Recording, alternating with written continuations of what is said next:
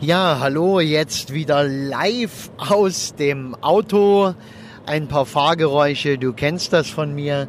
Ich finde so etwas bei Podcasts nicht schlimm.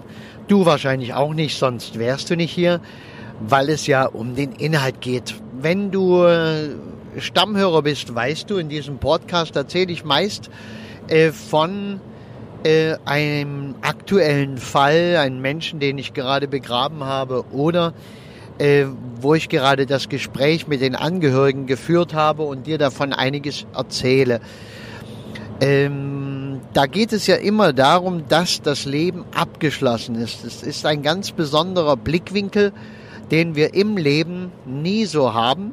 Wenn ein Leben dann vorbei ist, dann können wir es mit Abstand betrachten und können eine Art Fazit äh, darüber veröffentlichen oder in unseren Gedanken klar machen.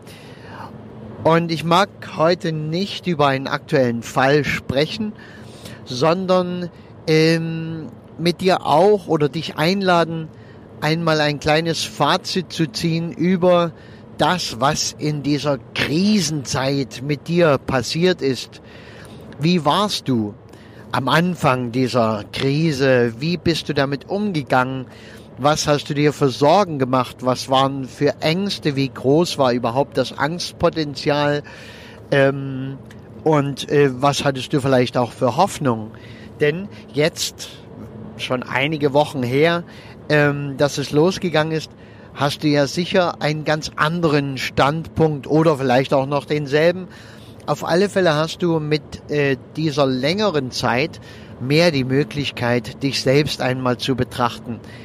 Ich weiß ja nicht, wie du gestrickt bist, was du konkret für ein Mensch bist. Bist du sehr viel dabei, andere zu bewerten und äh, sehr viel bei anderen oder bist du sehr viel bei dir selbst? Schaust du immer sehr viel auf dich? Jetzt lade ich dich, wie gesagt, ein, auf dich zu schauen, nicht das, was die anderen gemacht haben und wie andere sind und wie die denken und was die da tun, sondern was konkret war bei dir? Bist du mit Hoffnung rangegangen?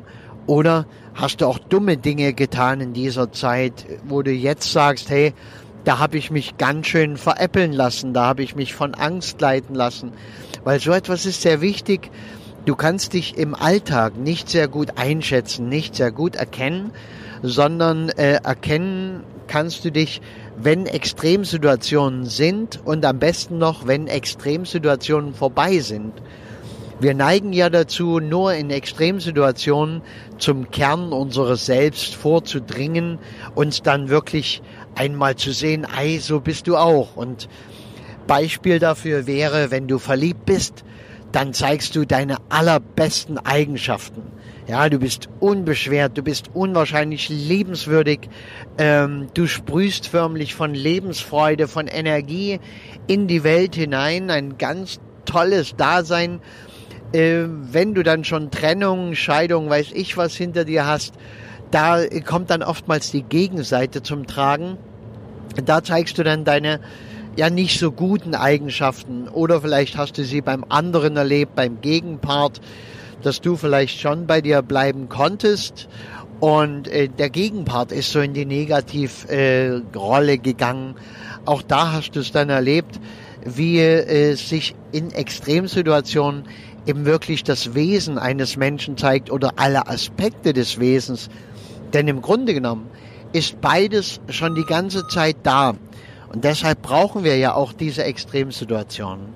Wenn jetzt Alltag ist, ganz normale Alltagssituation, da wird sich nicht viel tun. Da brauchst du, gehst du nicht in die Extreme und merkst dich dadurch auch kaum. Und daher sind Krisen und solche Dinge auch etwas besonders Wertvolles und Schönes in unserem Leben, weil sie zeigen, hey, wo stehst du gerade, wer bist du gerade? Okay, danke du Liebe, danke du Lieber. Ich wünsche dir einen mega schönen Tag. Lehn dich zurück, sei zufrieden. Ciao.